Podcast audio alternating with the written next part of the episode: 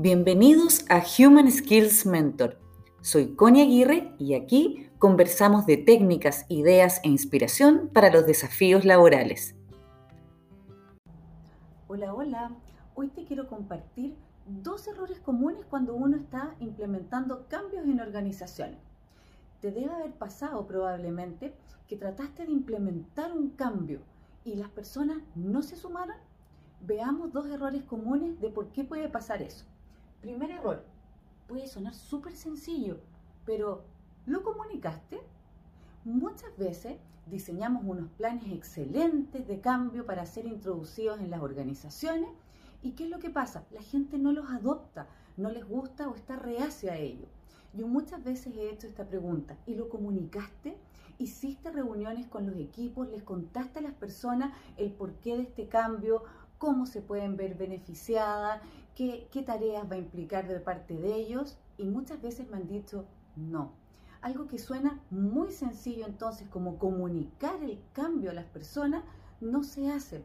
Te invito a que lo hagas, que cuando estés planificando eso también planifiques la comunicación de ese cambio.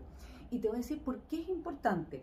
Porque cuando uno no lo comunica, las personas de manera natural tienden a pensar lo peor que es un cambio que las va a perjudicar, que está pasando por una situación extraña, etc. Entonces, para, eh, para, evitar todo ese tipo de errores, te invito a que comuniques los cambios, haz reuniones con las personas y muéstrales transparentemente de qué se trata. Error número dos, no incluiste a las personas. A veces queremos, por ejemplo, eh, introducir una tecnología en una organización.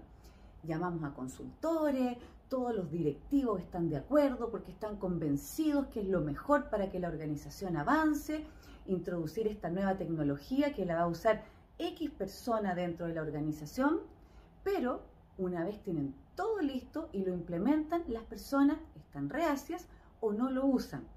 Entonces, te invito a preguntarte, ¿incluiste a las personas que van a usar, por ejemplo, esa nueva tecnología o cualquier otro cambio a participar de la solución, a que te cuenten cómo es que usan eh, esa información o esa tecnología en el día a día, cómo son sus tareas y qué es lo que necesitarían.